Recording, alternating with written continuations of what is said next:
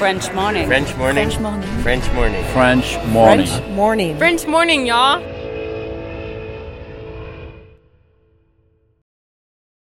Cet épisode a reçu le soutien de la CFE. La CFE, vous connaissez?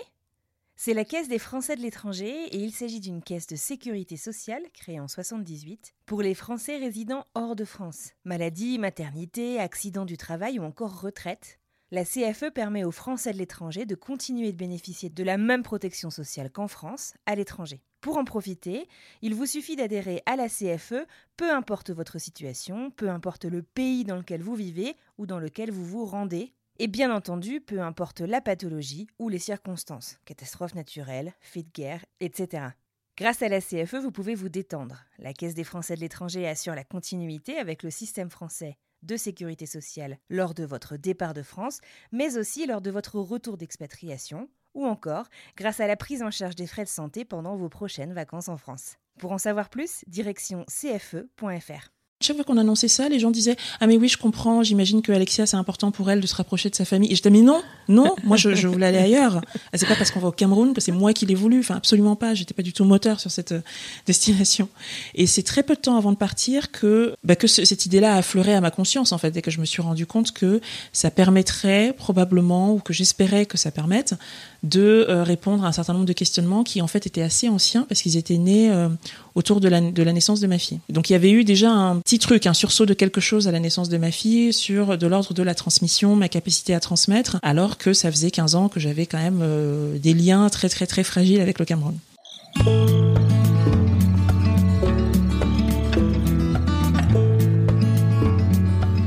Bienvenue sur French Expat, le podcast. Le podcast des voyageurs expatriés francophones du bout du monde.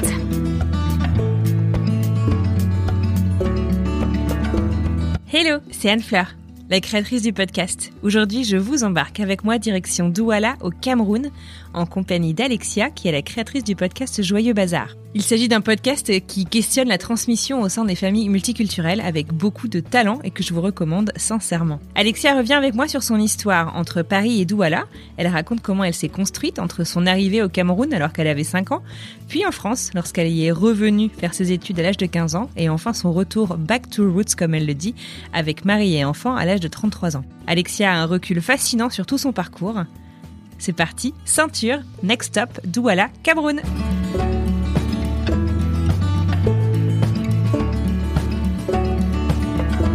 Coucou Alexia, bienvenue dans French Expat, le podcast. Merci d'accepter mon invitation. Je suis super contente de te parler ce matin. Euh, tu me parles d'où là aujourd'hui? Je suis à Montreuil, Donc en région parisienne. en région parisienne, tout à fait. Super. Est-ce que tu pourrais euh, te présenter, nous dire euh, donc on sait que tu t'appelles déjà Alexia, euh, quel âge t'as, qu'est-ce que tu fais dans la vie, qu'est-ce que tu fais pour t'amuser dans la vie? Alors, je suis, je suis bien Alexia, ça, il n'y a pas de, il a pas de doute. C'est bon, on a la bonne. Euh, c'est bon, il n'y a pas eu d'usurpation d'identité, c'est bien moi. Parfait. J'ai, euh, j'essaye de me convaincre que j'ai toujours 35 ans, mais j'en ai 37 bientôt. Pareil avec moi et 25 ans, hein, t'inquiète. voilà, c'est ça. J'essaye de rester bloqué à un âge à peu près acceptable, mais ça marche peu. Et euh, dans la vie, euh, de façon générale, je fais plutôt des choses qui m'amusent. Donc, en l'occurrence, euh, Cool ça. je crée, ouais, je crée des contenus euh, écrits et audio pour euh, des entreprises. J'ai créé un, un podcast euh, qui s'appelle Joyeux Bazar et qui parle d'identité multiculturelle. Et c'est canon Et je me suis lancée, merci, et je me suis lancée dans la rédaction d'un, dans l'écriture d'un livre aussi cette année. Sérieux, c'est génial ça. Tu veux nous en dire un peu plus? Je sais pas pourquoi je dis ça. Tout ce que tu diras peut être dis, dis, retenu contre fille- toi. C'est ça, je me dis, mais ma pauvre fille, chaque fois que tu l'annonces, tu peux plus reculer, et je, et je l'annonce de plus en plus, donc il faut vraiment que je. Eh ben, tu vois, c'est intention, intention. Ouais, mais bon, voilà, c'est sorti. Eh bien, je pense que ça va euh, parler de mes marottes, euh, que sont euh, l'identité, la transmission. Je pense qu'on va rester autour de ces thèmes-là. Trop chouette. Écoute, Voilà. tu, nous, tu nous tiendras au courant de quand ça sort, de ce qu'on peut, qu'on peut voir. Alors, euh, tu n'as pas passé toute ta vie en région parisienne puisque tu euh, as des liens très forts avec le Cameroun. Est-ce que tu pourrais me raconter un petit peu d'où ça vient? Eh bien, mes deux parents sont camerounais. Je suis née euh, en France, Ouais. à Paris.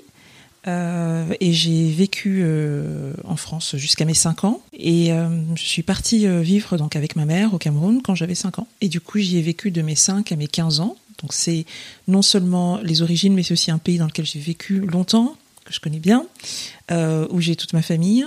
Et euh, je suis revenue en France à 15 ans, et cette fois-ci seule, et cette fois c'était pour euh, continuer mes études. Ça peut paraître un peu étrange euh, pour certaines personnes, mais en fait, dans les pays des Suds de manière générale, et en Afrique pour parler de ce que je connais mieux, c'est extrêmement courant en fait. À un moment au lycée, les parents qui peuvent envoient leurs enfants à l'étranger pour continuer leurs études. Donc ils sont parfois majeurs, parfois mineurs, mais euh, effectivement ils partent tout seuls avec alors le parent essaye de faire des, des navettes une fois par an, plus quand c'est possible quand même pour, euh, pour voir ce qui se passe, mais effectivement euh, on part tout seul. D'accord. Enfin en tout cas on vit ici tout Ouais. seul. Et du coup, tu, enfin, tu, tu le savais, toi, en, en grandissant, que tu rentrerais certainement en France euh, seule à un moment donné? Euh, je sais pas si je le savais. Je suis pas sûre que je me sois vraiment posé la question parce qu'en fait, je. C'était tellement façon, naturel, je quoi. venais en France tous les étés. Bah, je venais en France tous les étés, donc c'était pas, euh, c'était pas, ça, ça me paraissait pas si lointain. Mhm. Quant à euh, y aller pour les études, oui, comme c'est assez courant euh, et que je savais qu'a priori on en avait les moyens, j'ai j'ai pas été, j'ai pas été surprise en Ouais. fait quand, quand ma mère me l'a dit. J'ai peut-être été, je sais plus en fait. Là, je suis en train de fabriquer des souvenirs. J'ai peut-être été, sou- j'ai peut-être été surprise au sens où euh, la plupart des gens partent après le bac. Moi, je suis partie après la seconde. Donc peut-être euh, voilà, peut-être surprise de ça, de se dire bah du coup je suis un peu la seule. En l'occurrence j'étais la seule de ma bah, de ma promo, de ma bande de potes à partir à ce moment-là. Les autres euh, sont partis un an, deux ans plus tard. Ouais. Peut-être que ça, ça m'a surprise. Mais sinon sur le fait de se dire euh, eh bien maintenant euh, tu pars en France, continuer tes études, c'est plutôt classique. D'accord. Et quand t'es euh, quand t'es rentré en France, du coup, t'étais dans de la famille ou? Alors j'étais parce que quand on est mineur, j'imagine que vivre seul en tant que mineur en France, c'est pas évident. Oui oui bien sûr. Euh, j'étais au lycée, j'étais en internat. Tac. Ok. Cool. Alors revenons un petit peu justement sur euh, sur euh, ces années euh, au Cameroun. À ce moment-là, en Ouais. tout cas, tu es partie donc tu avais 5 ans. Tu te souviens de ce départ ou tu étais toute petite quand même? Je me souviens pas. je me souviens pas du départ. Je me souviens pas du moment du départ ni de. euh, tu vois, je cherche autour des au revoir ou ou de l'annonce de te dire on va on va partir. Voilà, ou de l'annonce. J'en ai vraiment aucune, euh, aucun souvenir. Mhm. Euh, J'ai plutôt des souvenirs des pas de l'arrivée non plus immédiate avec l'aéroport, etc. Mais des, des premiers moments, quoi, des moments où tu te dis tiens c'est marrant, c'est tout, c'est tout différent ici. Tu veux nous en parler un petit peu justement comment enfin, de, de- des souvenirs que tu as de, de cette arrivée, de cette euh, cette Bah, j'ai acclimatation un souvenir, euh, j'ai un, souvenir qui est d'abord euh, visuel, qui est la maison de ma grand-mère où on, où on a, où on habitait et en fait euh, c'est euh, ce qu'on appelle, euh, enfin le, le mot français pour désigner ce type de structure, mais je sais pas très bien quel est le quel est le vrai mot initial. C'est des concessions, ça s'appelle des concessions, donc c'est l'idée d'avoir une maison et puis pas mal de de- d'autres maisons autour en fait. Et donc il y avait cette maison qui était la maison de ma grand-mère avec les chambres, etc. Et puis euh, il y avait d'autres des dépendances finalement dans lesquelles elle logeait, donc elle avait toute une, tout un tas de neveux et de nièces qui habitaient également là. Mhm.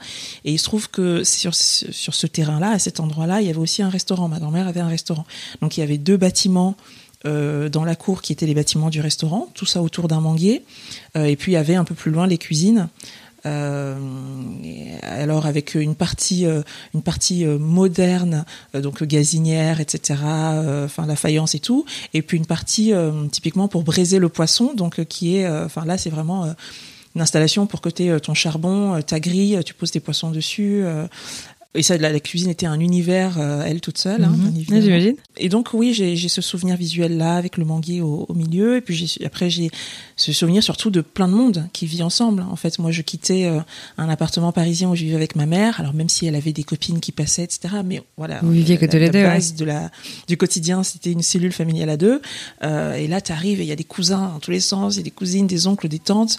Euh, donc ça, c'était euh, les j'ai beaucoup de souvenirs de tablées, de grandes tablées à midi où tout le monde mange ensemble et il y a plein, plein, plein de monde. Et je pense que ça, au départ, c'était un peu, un peu étrange pour moi. Après, j'ai d'autres souvenirs de, de fêtes où je savais pas danser. Euh, J'avais une grande honte euh, au départ à ne pas savoir danser. Bah, je, voyais bien que c'était un, oui, c'était une, c'était une différence, quoi, patente avec les autres enfants de mon âge. Alors, ça s'est résorbé avec le temps, mais j'ai des souvenirs, en tout cas, d'une fête et qui devait être dans les premiers instants, quoi, dans les premières semaines, euh, où j'étais un peu euh, dépassée par, euh, par, par ces rythmes et par le savoir-faire que je voyais autour de moi et que clairement j'avais pas. Il y avait une fête, il y avait quelque chose de festif. Je sais pas s'il y avait une occasion particulière, mais il y avait un truc festif et Et puis, et puis il y avait de la musique. Je sais pas très bien à quelle occasion c'était, mais je revois clairement ma grand-mère dansant avec son frère et ça nous faisait, ça nous faisait marrer parce que, bah, parce que c'était deux vieux qui dansaient. Tu vois ça nous faisait bien marrer.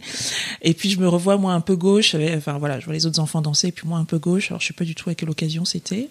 Je sais pas s'il y a euh, probablement un rapport euh, différent à, au corps, à la danse et tout, sans euh, rentrer dans les clichés de l'homme noir qui danse, mais Ouais, je pense aussi qu'il y a une vie sociale plus développée.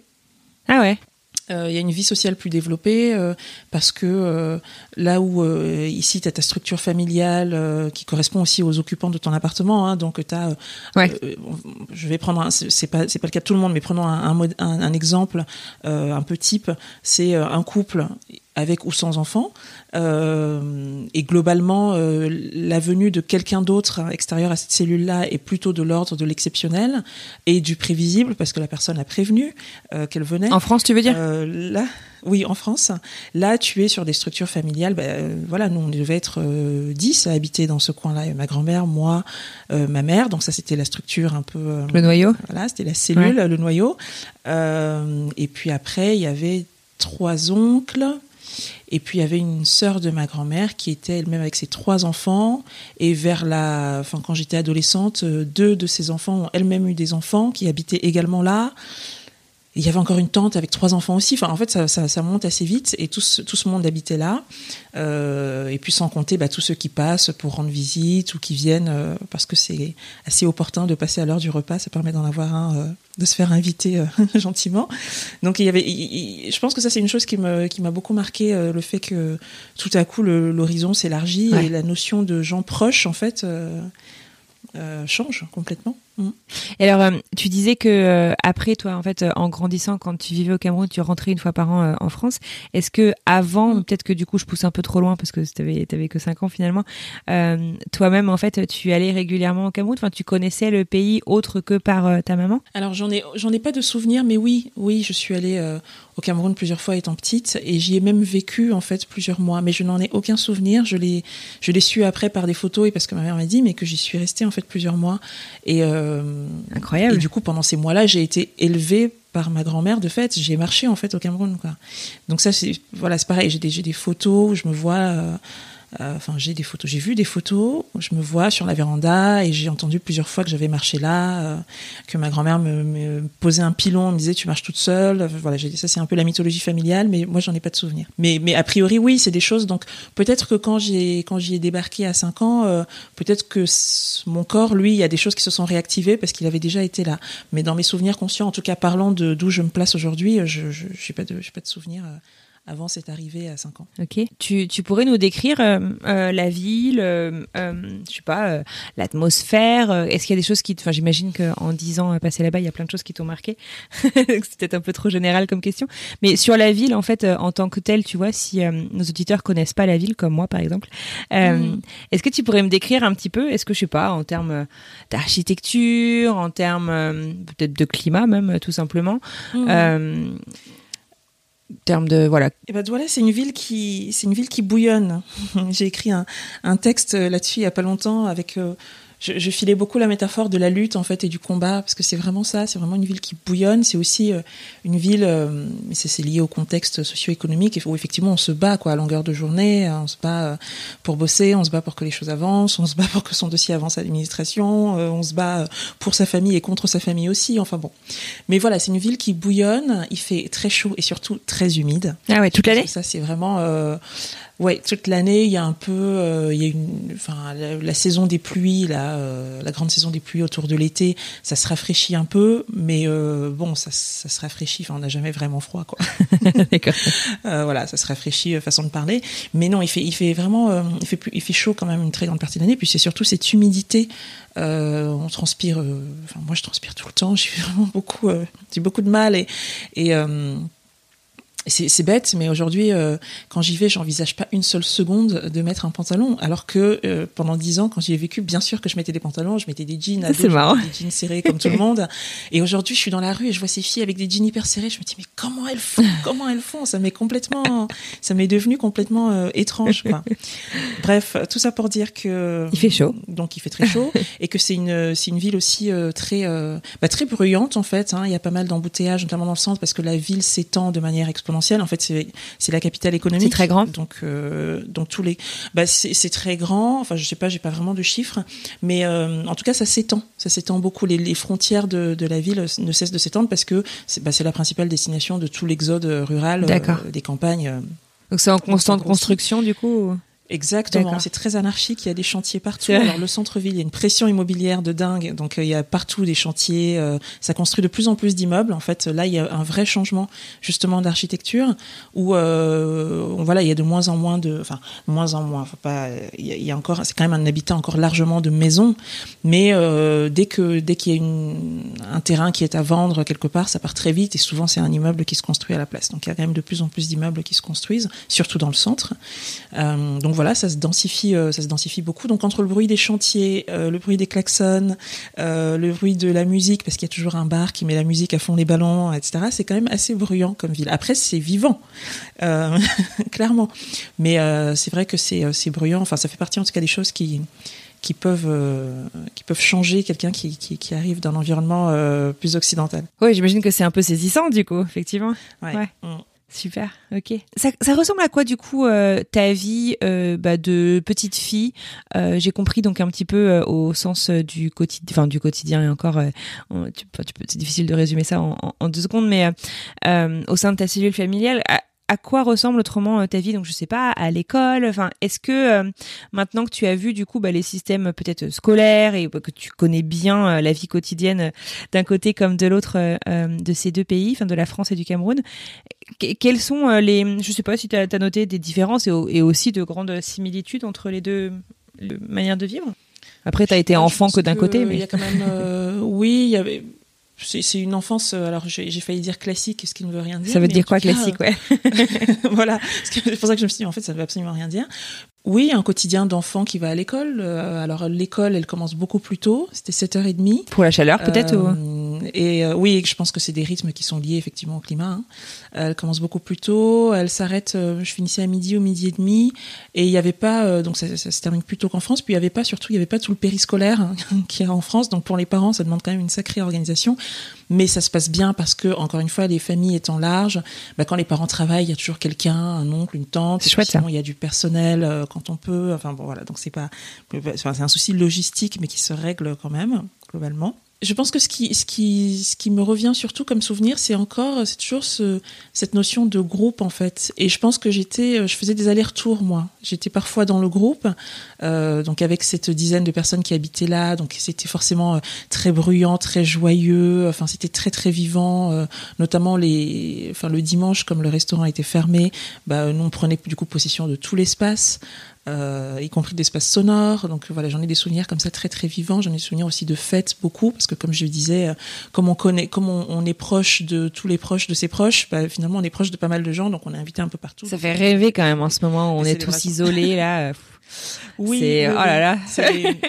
Mais ça, ça, ça change pour tout le monde et ça change, ça change là-bas aussi. Ouais. hein. Il y a- Ils sont touchés aussi, a- là le, le- le Cameroun est touché aussi. Après, Ouais. euh, les mesures sont beaucoup moins restrictives. euh, euh, qu'en France, euh, je pense essentiellement pour des raisons euh, de structure de, de l'économie. En fait, comme il n'y a pas de filet, il n'y a pas de sécurité sociale et que euh, 80% de l'économie est informelle, si on dit aux gens de rester chez eux, on, on est sûr qu'au bout de deux mois, il y a des émeutes. Enfin, c'est, c'est, ça n'est pas possible. Donc c'est un peu plus souple et c'est plutôt euh, chacun fait avec les moyens du Ouais, bord, bien sûr. on va dire ça comme ça.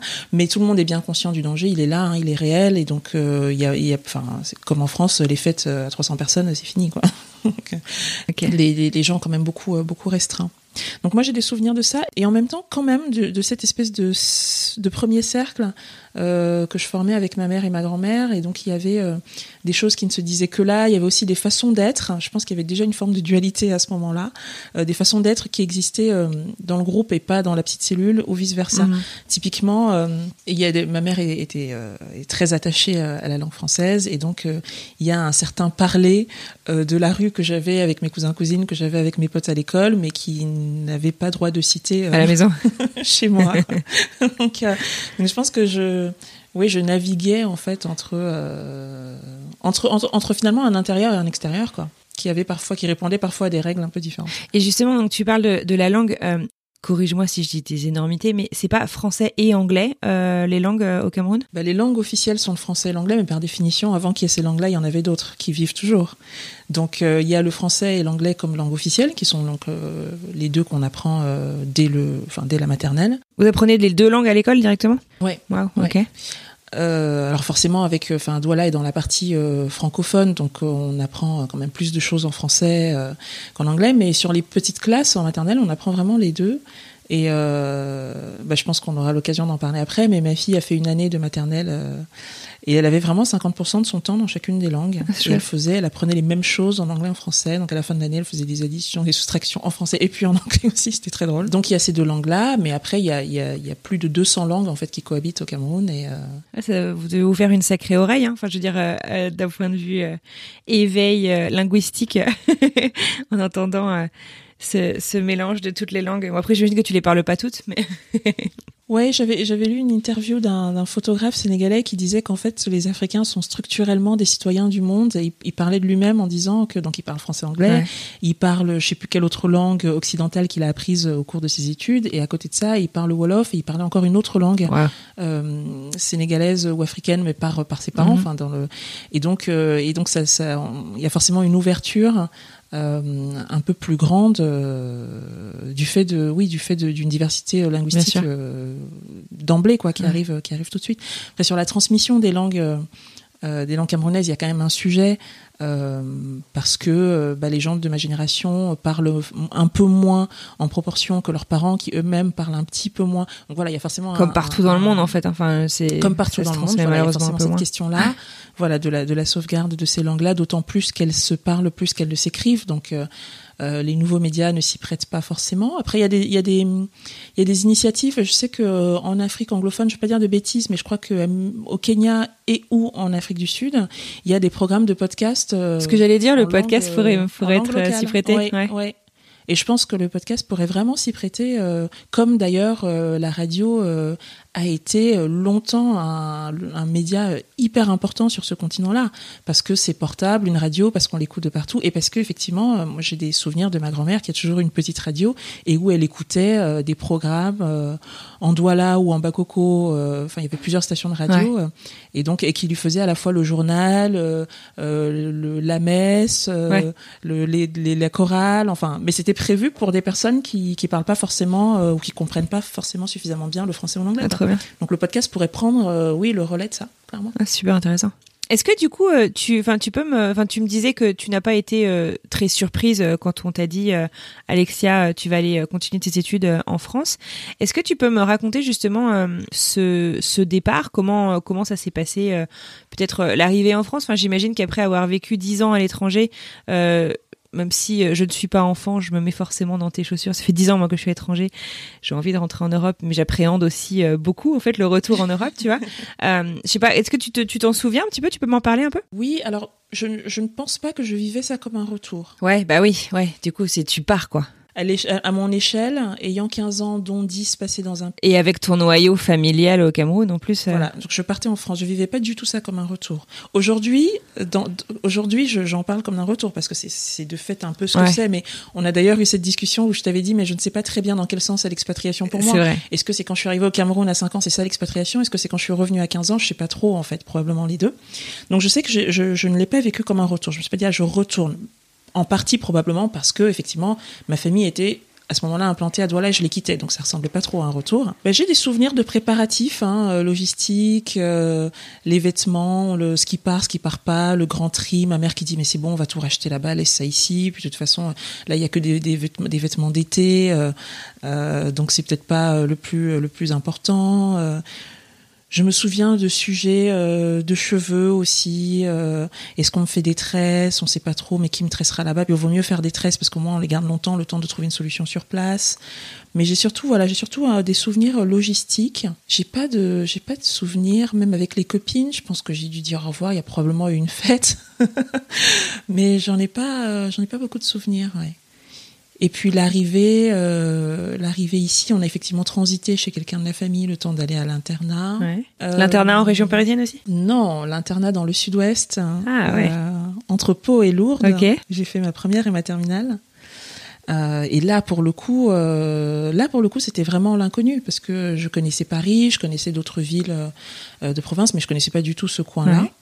Euh, et puis euh, c'est les montagnes en fait, c'est les montagnes euh, et puis euh, la vie en internat aussi. Ouais, c'est Donc très ça- là, ça faisait pour le coup beaucoup de beaucoup de, de nouveautés. Bah, au fin- moi je l'ai plutôt bien vécu cette vie en internat parce que c'était un espace à, c'était une chambre à soi pour moi. Mais les premiers temps tout est nouveau effectivement, tout est nouveau. Et puis je pense aussi que ce qui se passe à ce moment-là, c'est que je j'appréhende de manière concrète la différence entre un pays où on passe ses vacances et un pays où on s'installe et où on s'installe seul à 15 ans. Donc je, je pense que voilà, sur ce point de, sur ce, sur ce sujet-là, oui, il y avait, il y avait quelque chose de. J'ai vraiment pas de souvenir de si c'était euh, très dur, ça a été douloureux. J'ai pas de souvenir de, de, de pincement au cœur. Il y en a probablement eu, hein, mais c'est vrai que là, comme ça, j'en ai pas de souvenir. Le moment où ma mère part, peut-être, mais euh, j'en ai, ouais, ai pas de souvenir euh, particulier, quoi. D'accord. J'ai plutôt, un- souvenir, oui, de, de, de, la nouveauté, enfin, de, des nouveautés, de tout est nouveau, quoi. Tout est nouveau, il faut tout intégrer, euh, euh, l'argent de poche, euh, les courses, alors attends, l'internat, on revient le vendredi, les bus, les enfin, voilà, tout, tout était nouveau. Ça, ça, ça, j'en j'en ai un souvenir, ouais. De plein de choses à ingérer rapidement. Et ta maman est restée au Cameroun, tu disais, enfin, t'as peut-être aidé à t'installer, mais euh, elle est restée maman, vivre elle elle m'a installée Ouais. et puis elle est repartie. Et euh, enfin, du coup, j'imagine, enfin, à 15 ans, t'as aussi l'aspect, la distance, en fait, du coup, avec, euh, enfin, comme tu le dis, bon, t'es passé d'une cellule familiale assez large euh, que tu, avec qui tu vivais au quotidien. Alors, moi, j'ai Mm. fait de l'internat, donc j'imagine que c'est pareil pour toi. Enfin, tu te recrées aussi un petit cocon euh, à, à l'internat, mais c'est c'est pas pareil, c'est quand même pas ta famille, euh, même si t'as voilà une, une certaine communauté. Bah, qui, qui, qui devient vite très importante dans ta vie. Euh, comment est-ce que tu as vécu cette distance avec, euh, bah, du coup, avec, euh, avec, avec ta famille, quoi? Parce que bah, tu peux pas rentrer tous les week-ends. En fait, le vrai sujet de cette distance, c'est surtout que c'était les tout débuts d'Internet. Ouais. Euh, parce qu'aujourd'hui, euh, tu vois, aujourd'hui la question se poserait pas tellement. euh, tu vois, il y aurait WhatsApp, alors qui remplace pas, mais voilà, qui fait quand même pas mal de choses, qui fait que tu peux parler à tes parents tous les jours, quoi, concrètement. Euh, donc le vrai sujet de la distance, c'était, c'était surtout ça. C'était comment est-ce que on, comment est-ce qu'on maintient le lien, comment est-ce que je continue à, à communiquer avec elle. J'avais pas de téléphone portable, je ne pense pas. Euh, non, j'en avais pas. Donc régulièrement, je descendais à la cabine téléphonique pour appeler ma mère, tout simplement. Et puis euh, j'étais les week-ends euh, un peu dans de la famille. Donc parfois, elle m'appelait aussi à, à cet endroit-là, par ce canal-là. Mais il y a pas mal de moments où je descendais pour l'appeler. Je vois très bien où était la cabine téléphonique. les cabines téléphoniques étaient souvent, tu sais, euh, à, des, à, des, à des angles, enfin à des carrefours, ce qui est logique parce que ça permet de les trouver plus facilement. Mais c'est aussi euh, des endroits du coup où tu as des feux rouges. Donc en fait, c'est extrêmement bruyant. Ah oui, c'était pas dans l'école, tu veux dire, tu devais aller en ville euh, à la cabine Ah oui, non, non, c'était, c'était, c'était dans la rue. Bah, en fait, à l'école, euh, à l'école, à l'école, à l'école, il y avait rien. S'il devait y avoir un téléphone, il devait y avoir un téléphone, je sais plus comment il fonctionnait, mais euh, bon, il y avait la queue pour ce Ah, téléphone-là, tout le monde. Enfin, donc ça, je, je l'ai jamais appelé depuis l'internat. Et c'est plutôt les week-ends où soit elle, elle appelait donc à cet endroit où j'étais euh, dans la famille, soit moi je descendais euh, dans la rue, donc à Pau, hein, c'était à Pau, je descendais euh, l'appeler. D'accord. Et j'ai le souvenir aussi que euh, on s'écrivait. Enfin, euh, je crois qu'elle m'écrivait aussi, mais c'est surtout moi qui écrivais. J'écrivais des lettres, mais interminables. On en a parlé d'ailleurs il y a pas longtemps. Je lui dis mais comment je faisais? Je serais incapable aujourd'hui. Mais comme tout le monde, hein, on a perdu l'habitude de a- faire des lettres Mais manuscrites. même de tenir un crayon, moi j'ai mal à la main maintenant. Et, euh, voilà. Mais je tenais, j'écrivais des lettres de 12 pages, 15 pages. Je, sais pas ce que je racontais d'ailleurs. Je sais pas si elle les a gardées. Donc voilà comment on, voilà comment on communiquait. Mais effectivement, ça ne, ça ne remplace pas euh, une cohabitation quotidienne. Alors, j'aimerais bien du coup te demander, euh, puisque euh, on va y revenir après, tu es reparti au Cameroun, mais pas mal d'années plus tard finalement, quand tu avais 33 ans, c'est Mhm. ça, pour euh, euh, y vivre un an. Euh, comment est-ce que du coup à 15 ans, donc euh, sacrément pas mal d'années plus tard, quoi, donc euh, 17 ans plus tard, comment est-ce que à 15 ans, euh, donc tu t'adaptes à ton à ta nouvelle vie euh, en France et puis finalement tu te dis bah enfin est-ce que ça a été un choix conscient de te dire bah je vais rester? Euh, je ne crois pas. Je pense que la question euh, s'est jamais posée de façon aussi claire. Ouais. Comment ça je s'est passé du coup posé la question euh, comme ça. Je pense que ça s'est passé, euh, je devine que c'est le cas pour pas mal de gens. Ça s'est passé euh, comme la vie, c'est-à-dire un jour après l'autre. En fait, t'as ton bac. euh, moi, j'avais aucune idée de ce que je voulais faire, mon classique. Ouais. Ma prof de maths me pose la question et je lui dis, bah, j'en sais rien. J'imagine que je vais aller à la fac. Et elle me dit, mais comment ça Il est hors de question que vous alliez à la fac avec les, les notes que vous avez. Il faut que vous fassiez une grande école. Pardon, de quoi parle-t-on? Et donc, elle m'explique. elle m'aide à remplir les dossiers pour les prépas. donc, je me retrouve. Jusque-là, c'était le plan, puisque le plan, c'était de faire ses études supérieures ici. Ouais. Donc, la question à ce moment-là ne se posait pas. Mhm. Donc, ok, je fais une prépa. Et puis, euh, je suis prise à Paris. euh, donc, voilà, je fais une école de commerce euh, à Paris. Je fais des stages, euh, je cherche un emploi, mais à ce moment, je pense que s'il y avait eu un déclic, ça aurait peut-être été à ce moment-là. À ce Ouais. moment on est diplômé, on se dit bon bah maintenant, Ouais, maintenant, je fais quoi étape qui est celle qui m'a amené ici. euh, Est-ce que je retourne au pays? Je crois que je me suis jamais posé la question. Vraiment, je, je- ça s'est fait assez, enfin naturellement. Voilà, je cherche un boulot, j'ai trouvé un boulot là, euh, et puis la vie continue. Je sais pas ce qui, ça- en tout cas, ça, voilà, ça n'a jamais procédé d'un choix euh, Conscient, quoi. conscient. Je me suis jamais posé la question. Je me suis jamais. euh, Et par ailleurs, euh, on ne me l'a jamais posé non Ouais, plus. ce que j'avais demandé. Ouais. que ma mère ne m'a jamais dit bon. Maintenant que tu es diplômée, qu'est-ce que tu fais là? Je t'attends. ou même juste, que comptes-tu faire? Elle m'a jamais posé la question, en fait. Je lui ai demandé il y a pas longtemps si elle, sa mère à elle, en l'envoyant, parce que ma mère a fait ses études en France aussi, euh, si sa mère, en l'envoyant en France, lui avait euh, dit ou fait promettre euh, de revenir. Et elle m'a dit que non, mais je pense qu'elle a quand même intériorisé quelque chose de l'ordre du devoir. Euh, Du devoir de rentrer? en tout cas, elle de rentrer. En tout cas, elle, elle ne m'a pas passé ça. D'accord. Elle ne m'a jamais, euh, m'a jamais mise face à un choix. Et donc, euh, la vie avançant, les amis qu'on se fait, les choses qu'on aime, le quotidien, ses références, enfin, tout fait qu'au final, je suis restée là. La vie passe, comme tu le dis, et puis donc euh, à 33 ans, tu décides, peut-être que tu décides un peu avant d'ailleurs. Alors je sais plus du coup si on dit rentrer ou juste partir. Les deux fonctionnent. voilà. Euh, au Cameroun euh, pour y vivre avec tes enfants et ton mari. Mm. Tu peux me raconter un peu euh, cette décision d'y aller hein, pour euh, je je, m'engage pas sur le mot. Alors la, la décision était pas euh, la décision à la base n'était pas de partir au Cameroun. Ce qui nous travaillait depuis un moment, c'était de partir à l'étranger. Euh, moi à ce moment-là, je bossais dans un cabinet de conseil. J'avais, j'étais revenue un jour en disant tiens, on ouvre un bureau à Singapour, qu'est-ce que t'en penses? Et puis quelques années ou mois plus tard, j'avais dit ah euh, euh, peut-être que euh, au Canada, euh, parce que je m'entendais bien avec l'associée canadienne, euh, donc j'avais fait des ouvertures comme ça. Et puis je, bon, ça, ça c'était pas trop passé.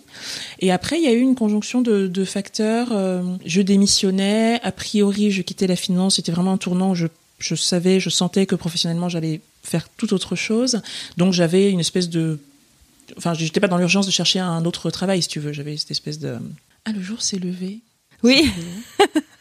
Je viens de réaliser. Non, mais parce que j'étais persuadée tout à l'heure que derrière- la porte, c'était, euh, tu vois, la maison, le garage, Ah oui, non, non. l'escalier ou je sais pas quoi. Et puis là, je réalise qu'en fait, euh, non, en fait, c'est l'extérieur et que c'était pas cette image tout à l'heure.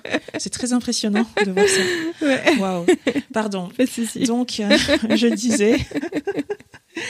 Euh, oui, conjonction de, de facteurs. Euh, Il y a le fait donc que j'avais, j'étais libre, on va dire ça comme Mhm. ça, de- d'aller où bon me semble à ce moment-là. C'était un bon moment pour se poser la Euh, question quoi. Oui, c'était un bon moment pour se poser la question. On- Si je reviens quelques mois en arrière, j'étais enceinte et on s'était dit, bah tiens, est-ce qu'on ferait pas, euh, on n'en profiterait pas pour faire une espèce de congé mat un peu élargi euh, dans un pays à l'étranger. Mais sur les destinations, euh, il se trouve que mon mari, le Cameroun, ça lui allait bien parce que c'était pas trop loin de la France et parce qu'il y a lui-même, euh, sans être camerounais, il y a quelques activités. Euh, il a une, une carrière d'artiste en parallèle, d'artiste, euh, d'artiste camerounais. Il n'est pas camerounais, mais bon. Intéressant. Voilà, donc ça, l'a- ça l'arrangeait bien Ouais. de- d'être au Cameroun pour développer bah, cette carrière-là. Euh, moi, euh, moi, j'étais pas plus que ça partante sur cette destination. En fait, je comprenais. Enfin, Cameroun pour moi, c'est c'est- c'est- c'est connu. Ouais. C'est l'endroit où je je vais un Noël sur deux. Euh, Je me disais si on va vivre euh, ailleurs quelque part euh, euh, plusieurs mois, autant aller. euh, J'en sais rien. Moi, je trouvais que Barcelone c'était très bien, par exemple. D'accord. Ah oui, d'accord. Très différent. euh, et puis finalement, on s'est dit non, mais ça, ça, ça, ça marche bien, faisons ça. Mais euh, Il n'y avait pas de notion euh, à ce moment-là, de, en tout cas consciemment, il n'y avait pas de notion de retour aux sources pour moi, pas du tout. Euh, C'était on va faire une parenthèse, on aura plus de temps pour s'occuper des enfants. On va voir la Mon famille. fils avait cinq mois quand on est parti. On s'est dit bah euh, voilà, l'aîné va faire une année scolaire là-bas. On va effectivement être plus proche de la famille. C'était vraiment euh, s'offrir une année pour soi. Ouais. Voilà. Donc tu savais que tu partais pour très, un an. Très peu. Oui, le plan c'était de partir. Oui, oui, c'était. On partait pour un an. euh, on a loué notre appartement pour un an. euh, donc le, le plan c'était ça. Alors c'est toujours un an et plus si affinité, mais c'était un an vraiment. Euh, lui et mon mari étaient en congé parental. Enfin voilà, c'était un an.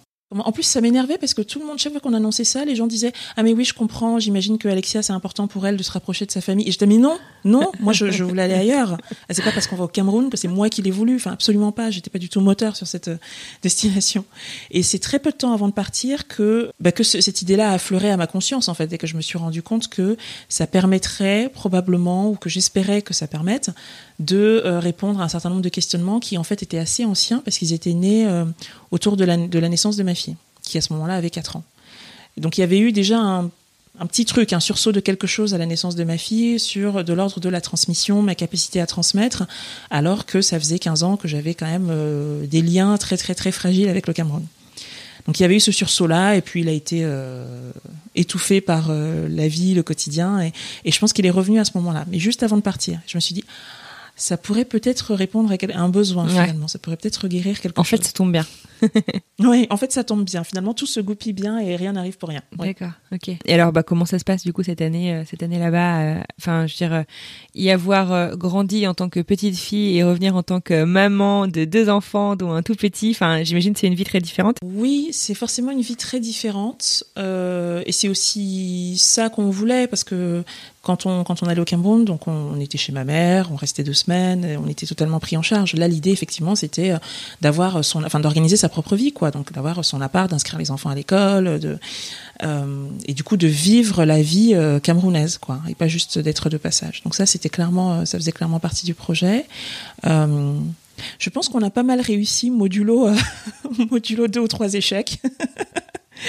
du type, bah, on en a déjà parlé, toi et moi, mais euh, j'avais- je, moi, j'avais plus les codes, en fait. Je pense que justement, euh, j'étais, euh, enfin, mon rapport avec le Cameroun était resté, euh, entre guillemets, bloqué à euh, bah, mon enfance, où bah, j'étais pour le coup prise en charge, mais ce qui est normal, parce que j'étais enfant ou ado. Et donc, il y a tout un tas de choses autour de, de l'administratif, du professionnel, etc., que je, ne, que je ne savais pas faire, et puis surtout pour lequel je n'avais pas les codes. Donc j'ai eu beaucoup de beaucoup de lost in translation avec des gens euh, parce que bah, quand ils me voyaient, ils se disaient bah oui, elle est camerounaise, donc c'est bon, on se comprend. Et puis au bout de cinq minutes qu'ils me parlaient, je comprenais que je comprenais rien et eux comprenaient que je comprenais rien non plus. Et voilà, j'ai vraiment eu ce sujet de, de code qui était d'autant plus douloureux que bah, j'étais censée être chez moi quand même. Donc c'est un peu douloureux de se rendre compte que euh, que c'est chez moi mais que c'est pas chez moi Ouais. en fait.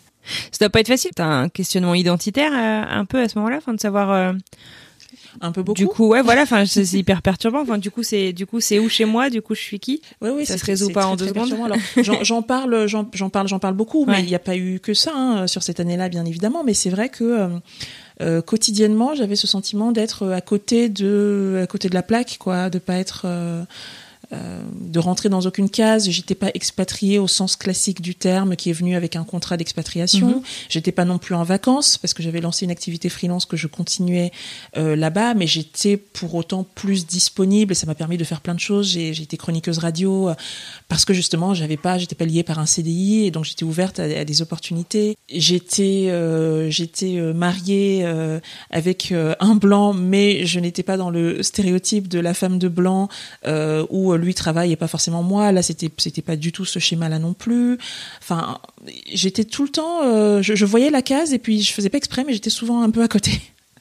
Euh, donc oui, il y a, clairement eu un questionnement euh, oui profond. Enfin pas, euh, j'en ai pas fait des tonnes non plus. Et je pense d'ailleurs que cette, période où j'ai été chroniqueuse radio, c'était super pour moi parce que ça me permettait d'extérioriser ça, ça me permettait de poser des mots, d'écrire et de, et de de partager finalement à l'antenne tous ces questionnements-là, les choses qui me choquaient. Alors qu'elle ne choquait personne ou qui me choquait alors qu'à une époque elle ne, elle ne me choquait pas euh, euh, de oui de, de balancer des petites euh, des petites vannes féministes aussi et je pense qu'on me pardonnait d'autant plus qu'on se disait non mais de toute façon elle est pas de là donc laissons-la raconter ces trucs non, mais parce qu'il y avait quand même, s'il y a bien un endroit où, où, où ce- cette espèce d'entre-deux avait un avantage, c'était à la radio. C'est-à-dire que euh, j'étais aussi entre deux parce que j'avais, je, je switchais d'un accent à un autre, donc les gens comprenaient qu'a priori je devais être camerounaise, mais que je devais avoir vécu quand même ailleurs assez longtemps. Donc je pouvais avoir des, des, des réflexions euh, très camerounaises et ça choquait personne. Et puis je pouvais avoir des trucs un peu plus étranges où ils se disaient bon ok, euh, elle est un peu blanche, c'est normal qu'elle dise ça, pff, fais pas gaffe. Et qui passaient peut-être un peu mieux euh, que. euh, T'as des exemples de, de, de, de trucs, que, enfin, de, de, de décalage comme ça? Mais moi, j'ai fait beaucoup de, j'ai fait pas mal de chroniques sur. euh, J'expliquais, en plus, ça, ça, c'est une histoire vraie. J'expliquais que j'avais été invitée à une soirée chez un ami et qu'à un moment, pour une raison que j'ignore, toutes les femmes avaient disparu dans la cuisine et j'avais hésité, mais je sais très bien que je suis parfaitement inutile dans une cuisine. Vraiment, je, je sers pas à grand chose en général. Et par ailleurs, je voyais pas trop pourquoi je devrais laisser mon verre de whisky euh, et les super conversations intéressantes avec les gars pour suivre la cuisine où de toute façon il y avait suffisamment de, de, de mains déjà, euh, de paires de mains prêtes à aider. Euh, et donc j'avais développé, en partant de, ce, ce- de cette histoire vraie, j'avais développé du coup euh, tout un, tout un, enfin, toute une chronique sur sur la place de la femme. Oui, je pense que c'était c'était plus facile pour moi de là où je me tenais de d'avoir ce type de propos et ça faisait doucement rire mes collègues parce que ça ne correspondait pas du tout à leur quotidien. Mais mais voilà, c'était je pense, à accepter, mais aussi pour certaines personnes tolérer. C'est-à-dire que ça ne les remet, elles ne s'estimaient absolument pas remises en cause, Ouais. mais elles me laissaient dire, elles me laissaient faire parce que bah, tu comprends. Excellent. Euh, tu me parlais euh, aussi d'une anecdote assez rigolote avec euh, un électricien au Cameroun. C'était pendant ce séjour-là?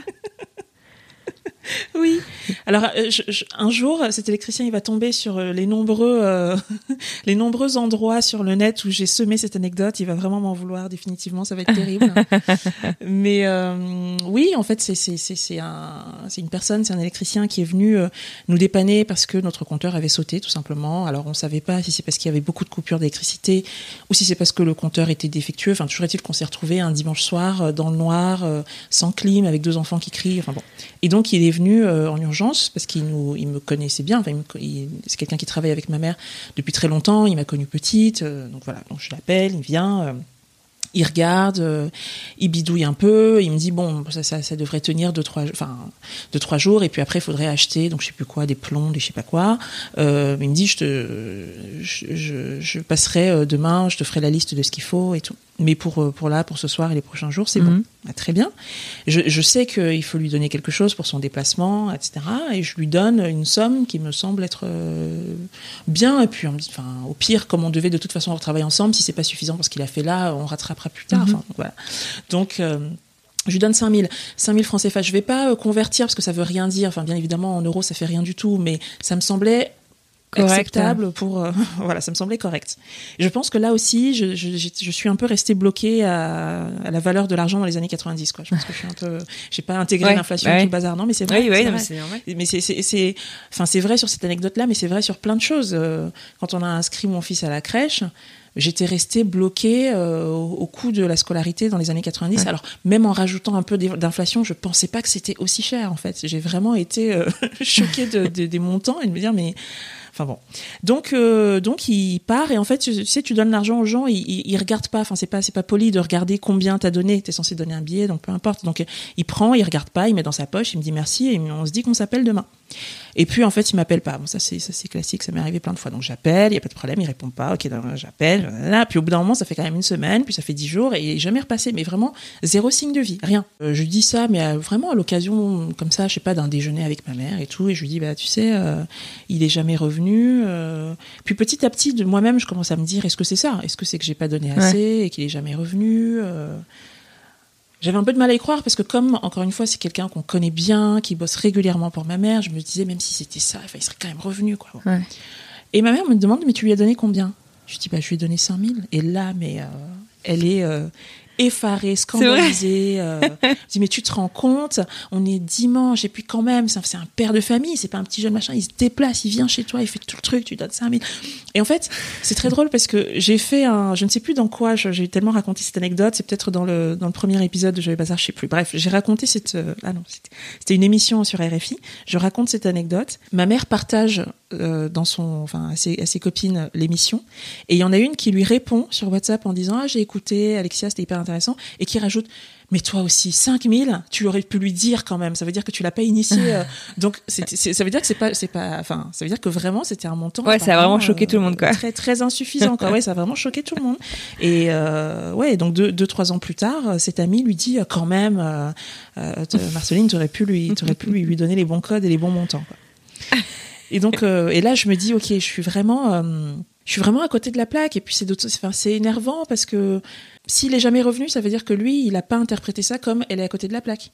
Il s'est dit, elle sait très bien et elle me, elle m'a donné des miettes. Quoi. Ouais. Donc ça, c'est très, euh, c'est très, c'est très frustrant. Et j'ai eu l'occasion de le recroiser. En fait, on n'a plus jamais parlé de cet épisode. Il m'a plus jamais rien dit. Euh, c'est, très, euh, c'est très déstabilisant. Mais cette question de, ça, ça, ça revient au, code. Hein, et je pense que toutes les personnes euh, qui ont vécu ou même qui ont voyagé comme ça, qui sont passées dans ces pays-là où il y a beaucoup d'informels, notamment sur les prix ou en marchand, où rien n'est affiché, ont eu ces, ces, ces problématiques-là. On ne sait jamais combien donner, on sait jamais. et c'est juste que Oui, parce qu'on pourrait se dire, bah, il a qu'à te dire, euh, euh, tu me dois tant, et puis on n'en parle plus. Mais c'est pas comme ça voilà, que ça marche. mais c'est pas les Mm. usages en fait. C'est pas les usages et il, il- il part du principe que je sais quels sont les usages, que je sais quel est le montant, que je sais l'estimer. Et ça, c'est le type de- d'imbroglio qui m'est arrivé mais 3000 fois, euh, enfin euh, en Thaïlande ou des endroits comme ça. Mais c'était c'était c'était entre- normal parce que j'étais touriste. Ouais. Là, ce qui était compliqué, Ouais, c'est qu'ils pensent que je t'es déjà là, quoi. Pas que j'étais étrangère Mmh, en ouais. fait dans ce dans ce dans ce dans ce contexte-là, Ouais. dans cet environnement-là. Donc ça me renvoyait quelque part au fait que bah en fait si, en fait si t'es une étrangère, enfin tu Ouais. tu sais pas. Et, et ça, ça a duré toute l'année quoi. Je ne je, je ne savais jamais. Alors je, parfois je demandais et les gens ils te disent rien, ils te disent non mais donne-moi ce que tu as. Mais non, quand tu t'es fait avoir une fois, tu sais très bien. Ouais. donne-moi ce que tu as. Et donc je me retrouvais et là je fais le lien avec ta question euh, vivre au Cameroun en tant qu'adulte versus vivre au Cameroun en tant qu'enfant je me retrouvais à appeler ma mère pour lui demander combien est-ce qu'elle pensait qu'il fallait que je donne. Et donc sur pas mal de situations comme ça, en fait, je me suis retrouvée, à- je vais pas dire comme quand j'étais enfant, mais je me suis retrouvée Ouais. quand même euh, Ouais, t'as besoin de l'input de ta maman. quoi. assistée euh, parce que j'avais besoin, euh, j'avais besoin de ma mère pour m'expliquer les codes, j'avais besoin de ma mère pour faire pour des Bah, heureusement, finalement, que euh, t'avais quand même euh, accès, bah accès oui, là-dessus, quoi. Mais ça veut, mais, mais tu vois, ça pose la question. Pour moi, en tant qu'enfant du pays, ça pose la question de si ma mère n'était pas là, ou plus exactement le jour où elle ne sera plus là, que se passe-t-il Ouais. Ce que ce que ce que ça ce que ça dit aussi, euh, ces anecdotes que je raconte en rigolant, ce que ça dit aussi, c'est que aujourd'hui, c'est un pays où c'est compliqué pour moi euh, de vivre euh, sans assistance. Ouais. Encore maintenant, tu penses? Bah, tu sais, entre, enfin, on y est resté 13 mois, entre quand on est rentré et maintenant, je sais pas, j'ai pas beaucoup progressé encore. Non, mais je sais pas, ouais. Quoi. Donc, après, je, je, je me suis beaucoup, et ça, ça fait partie aussi d'une forme de, de culpabilité. Euh, je, m'accrochais sans cesse à l'idée, qui est vraie, qu'il y a plein de gens qui y arrivent, en fait. Ouais. Donc, pourquoi pas moi? Il y a des, des ripates, euh, en Afrique, il y en a plein, mais il y en a des brouettes dans, dans, dans, dans tous les vols, euh, entre, le, entre les nord et les sud. Tu as plein de gens euh, diplômés qui retournent au pays. Et, et j'imagine qu'ils ont, euh, eux aussi, euh, des moments comme ça, un peu. Ils sentent un euh, peu en décalage ou un peu perdus Ouais, voilà. Donc ils sont un peu perdus, mais ils y arrivent. Donc pourquoi eux y arrivent et pas moi? Et j'ai croisé pas mal de ripates. Oh, Finalement, c'était un peu la, la catégorie euh, avec laquelle on avait le plus d'affinité. Euh, ces gens qui avaient vécu ailleurs, qui étaient revenus et qui, qui- voilà, qui, qui comprenaient, qui ne nous mettaient pas forcément dans des cases, et puis en plus qui pouvaient comprendre quand on sont un peu décalés, un peu. Et, euh, et j'en ai croisé beaucoup. Qui, euh, bon gré, mal gré, euh, avaient envie de, ven- de, de, de- de revenir là, de faire leur trou, et ont fait leur trou, et c'était pas facile tous les jours, mais ils ont fait leur trou. Donc il y avait aussi ce, je sais qu'en en partant, même une fois parti, euh, même encore maintenant, parfois, je me demande, je me dis, mais est-ce que j'ai assez essayé? Alors après, le projet n'était pas non plus de faire son trou. C'est vrai que le fait d'avoir un horizon, de se dire, je viens là un an, peut-être qu'on fait moins d'efforts aussi, parce qu'on sait qu'on va repartir.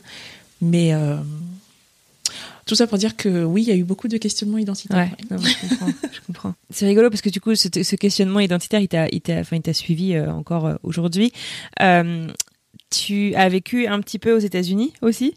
Euh, Mhm. Et euh, euh, comment comment est-ce que ça s'est passé? Tu me parlais donc de l'expérience en fait de française noire à l'étranger quand tu as vécu à Seattle. Euh, et tu m'as dit entre la vie entre Edith Piaf et la crise des banlieues fin 2005 où on te demandait pourquoi est-ce que vous n'envoyez pas l'armée. Euh, est-ce que tu peux me raconter un petit peu du coup cette expérience? La, partie Edith Piaf, je pense qu'elle est commune à. Et moi, dans, dans mon podcast, j'ai pas mal d'invités euh, qui me racontent ça. C'est-à-dire qu'ils sont euh, franco quelque chose. Donc en France, ils sont un peu tout le temps entre les deux. Et puis ils vont dans un autre endroit qui est un tiers lieu, c'est-à-dire qui n'est ni la France ni le pays de leur autre euh, euh, culture. Mhm. Et là, ils sont vus comme français. Euh, Alors c'est pas, il y a aussi d'autres endroits ils sont plutôt vus comme euh, de l'autre culture, mais bon, ils sont vus comme français et donc on, les renvoie à une francité qui pourtant chez eux était, je vais pas dire qu'elle était en doute, mais elle est, elle est titillée régulièrement, on va dire ça comme ça. Et là, on les renvoie très naturellement à cette francité là. Euh, bon, moi la francité était pas, euh, pas en doute, hein, c'est c'est toujours la camerounité chez moi qui, est- qui problématique. Mais c'est vrai que oui, bon, tous les, tous les toutes les questions qu'on connaît hein, de discrimination, de racisme, de quête identitaire, elles existent. euh, et si pour moi elles n'étaient pas, elles étaient pas forcément très euh, très saillantes, elles existent quand même. Et c'est vrai qu'arriver à un endroit où euh, vous dites je suis française, personne ne vous demande ah bon, mais française, française? Personne ne vous demande ça Et on dit, ah, vous êtes, ah, vous êtes française? Oh my God, when I was in Paris, I just, I love that tout le temps Et ça. tu tout dis, mais le temps ça. Voilà, tout le temps, tout le temps. Oh, Edith Piaf, machin. Et pareil, je, suis allée à Cuba, le chauffeur de taxi me dit, ah, c'est quoi le nom de la... Catherine Deneuve? Et là, je le regarde, je fais, mais what? Énorme. Et ça, c'est, c'est à la fois, enfin, tu vois, c'est hyper cliché, la baguette, le machin. Et en même temps, euh, enfin, dans, dans, dans mes chaussures à moi, en tout cas, ça faisait du bien. Ça faisait du bien. C'était à la fois une surprise de dire, ah bon, on peut être vu comme ça. Et puis, ça faisait du bien. Tu dis, ok, d'accord. Bah ouais, en fait, ouais. Ça, tu vois, c'est, euh, fake it, fake it until you Ouais. make it. Tu vois, c'est si les gens euh, voient ça, bah, c'est que ça doit être un peu de, ça doit être un peu de toi. Donc ça, c'était rigolo. Et puis, euh, il y avait autre chose aussi qui était moins direct, mais qui me renvoyait beaucoup à, à ma francité. C'était, euh, oui, une vision très différente de certaines choses. Donc typiquement, moi j'y étais donc à Seattle, je suis arrivée entre Noël et Nouvel An 2005, donc en pleine crise effectivement des banlieues euh, en France, les banlieues à feu et à sang. Mais bon, en France, forcément, tu es plus proche du sujet, tu vis ça différemment. Bien sûr que c'était grave, hein, je suis en train de dire que c'était un petit événement. Bien sûr que c'était grave ce qui se passait, mais je pense qu'il n'y a pas eu beaucoup de Français qui ont estimé qu'il fallait envoyer l'armée. Enfin, on était plus à se dire bah, le malaise des cités, euh, euh, voilà, il y a une politique sociale qui peut-être ne joue pas son rôle, etc. Et donc là, j'arrive aux États-Unis et, ils me tombent tous dessus. Ah, mais t'es française, mais justement, j'ai regardé ce qui se passe là, mais c'est terrible. Mais il faut envoyer l'armée, mais il faut nettoyer, il faut. Mais tous ces jeunes là, hop, hop, hop, on les prend, euh, on les enferme, alors on les met à l'armée justement, ça va leur faire. Et je me dis, ouais, ok, en fait, on n'a pas du tout la même vision Ouais. de- des choses. Pas forcément non Et plus ça le même, euh, la même année- le même angle des médias non plus, j'imagine. Tu vois comment, Mais bien sûr, le bien truc, sûr, on regardait pas les mêmes médias, donc on est, enfin, je suis un peu conditionnée par ceux que je regarde, donc eux aussi étaient conditionnés par ceux qui, qui le consommaient, bien évidemment. Mais en tout cas, voilà, ça me renvoyait à, à, à une forme de. Mais ça, c'est vrai, euh, c'est vrai pour tout. C'est vrai sur euh, euh, la manière de, euh, de socialiser, sur euh, ce qu'on mange, sur l'importance des repas. Il y a beaucoup de choses dans cette expérience euh, états-unienne qui m'ont renvoyé à une, euh, je vais pas dire à l'exception culturelle française, mais c'est un peu ça, qui m'ont renvoyé à, tiens, c'est marrant, moi j'ai telle chose qui me semble hyper naturelle et qui sont en fait liées à la culture française. Donc c'est vrai que ce truc-là est quand même très très très ancré euh, en moi. D'accord. Euh, tu nous as parlé un peu de ton projet de livre, euh, mais avant de nous quitter, j'aimerais bien que tu me parles un peu plus bah, de ton podcast. Euh, le podcast Joyeux Bazar, Joyeux Bazar, le départ, le départ c'est l'arrivée en France, donc c'est le retour de- du Cameroun hein, en 2018. Ouais.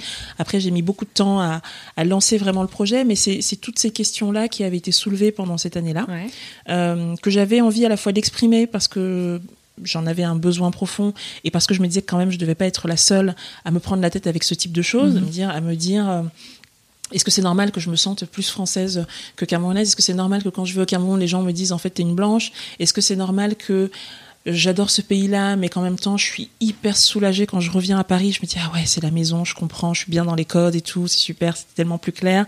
Euh, est-ce que ça cache autre chose? Que donc je pense, je me suis dit que j'étais pas la seule à avoir ces questionnements-là.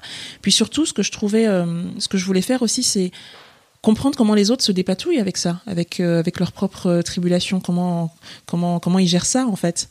Et j'avais l'intuition que ces questions-là, ces interrogations-là, qui sont très intimes, très personnelles, elles ne peuvent pas être plaquées, euh, elles ne peuvent pas être traitées à l'échelle collective parce que chacun a son histoire, chacun a son petit ressenti particulier. euh, et j'ai vraiment des invités. J'ai des sujets qui sont récurrents, qui reviennent, mais euh, je peux avoir des points de vue très différents. J'ai des choses plus ou moins politiquement correctes qui sont dites par les uns et par les autres. J'avais à côté l'intuition que pour autant, le vécu multiculturel, cette façon d'être tout le temps un peu entre deux, un peu perdu, à pas savoir, à danser sur un pied puis sur un autre, était un trait d'union en fait, un trait d'union entre les multiculturels. Donc il n'y a pas besoin. Euh, moi, je suis française et camerounaise. Toi, tu es française et euh, américaine ou en tout cas, enfin, je sais pas sur les papiers, on s'en fiche, mais en tout cas pétrie de culture américaine ancrée là-bas. Euh, j'ai un vécu que tu n'as pas et vice versa. Et en même temps, il y a des choses quand j'en parle, tout de suite, ça fait tilt chez toi. Ça renvoie à, à du vécu. Donc il y a ce premier lien là et même un lien avec d'autres personnes qui ne seraient pas multiculturelles. Parce que finalement, la double culture, c'est un prétexte. la double culture, c'est un prétexte. Ça permet de d'éclairer des choses différentes. Ça permet effectivement de montrer une altérité. Ça permet. Mais ce dont on parle est très universel. Quand je parle de la question de, de la langue, euh, du fait que mes enfants ne vont jamais parler bakoko, c'est un truc qui me rend dingue.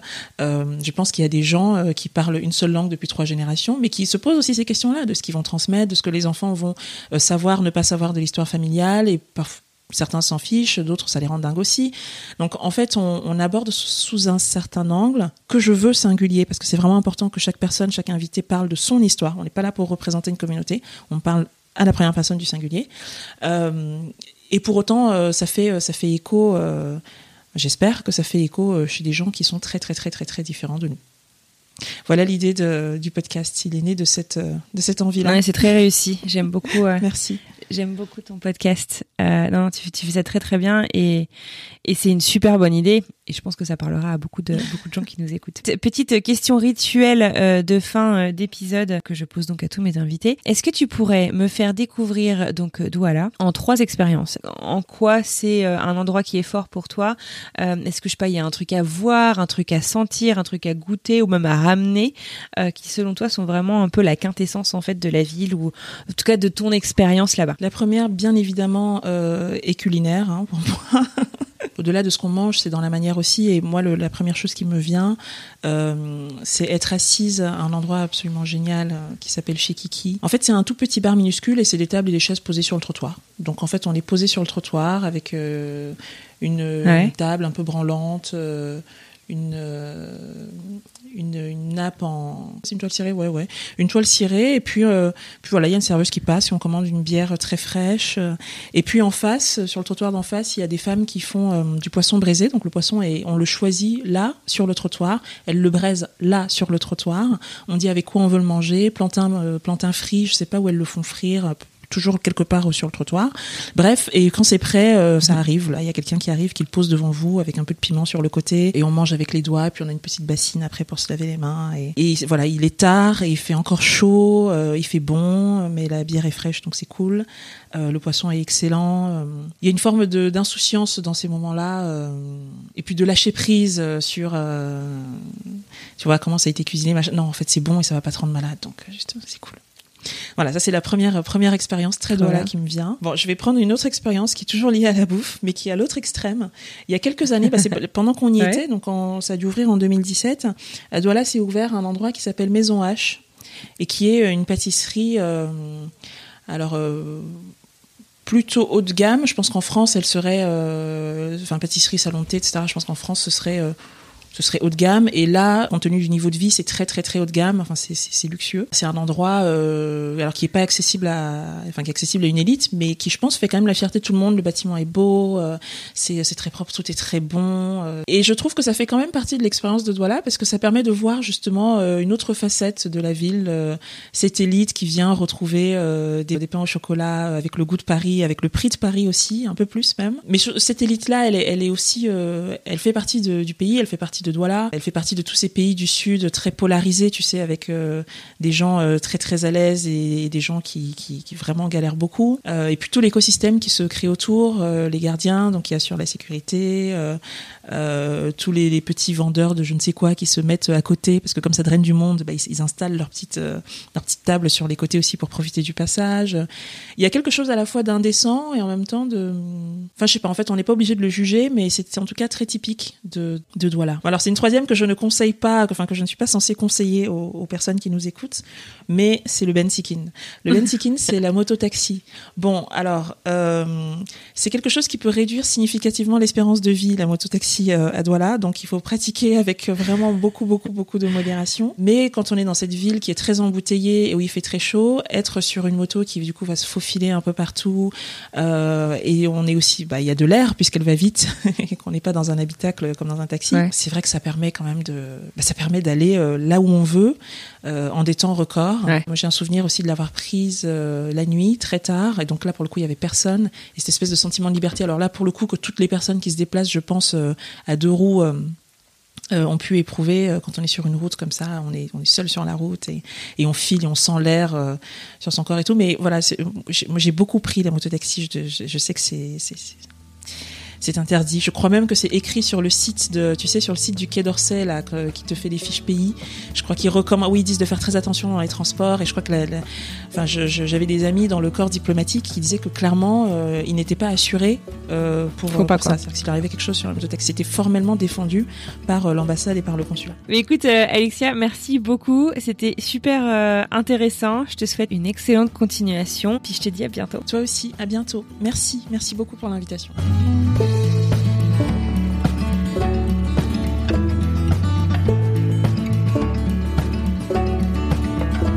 Et voilà, c'est terminé pour aujourd'hui. J'espère que vous avez passé un bon moment en compagnie d'Alexia, la créatrice du podcast Joyeux Bazar et donc peut-être future auteur. Alexia, on compte sur toi pour nous tenir au courant. Si vous souhaitez continuer la conversation autour de cet épisode, rendez-vous sur les réseaux sociaux, vous retrouverez la vignette de l'épisode. On est un peu partout, LinkedIn, Twitter, Facebook, Instagram et même Mapster. Et puis bah, venez en discuter avec nous et la communauté, on sera ravis d'échanger. Sinon, vous le savez, on a toujours besoin de votre aide. Je sais que c'est un petit peu casse-pied, mais ça aide vraiment beaucoup à continuer. Alors s'il vous plaît, prenez deux secondes pour partager votre épisode préféré avec vos collègues, vos amis ou même sur les réseaux sociaux. Ça nous aide énormément et on vous en est extrêmement reconnaissante. Sur ce, je vous souhaite une excellente fin de semaine et j'ai hâte de vous retrouver lundi pour un nouvel épisode. À bientôt!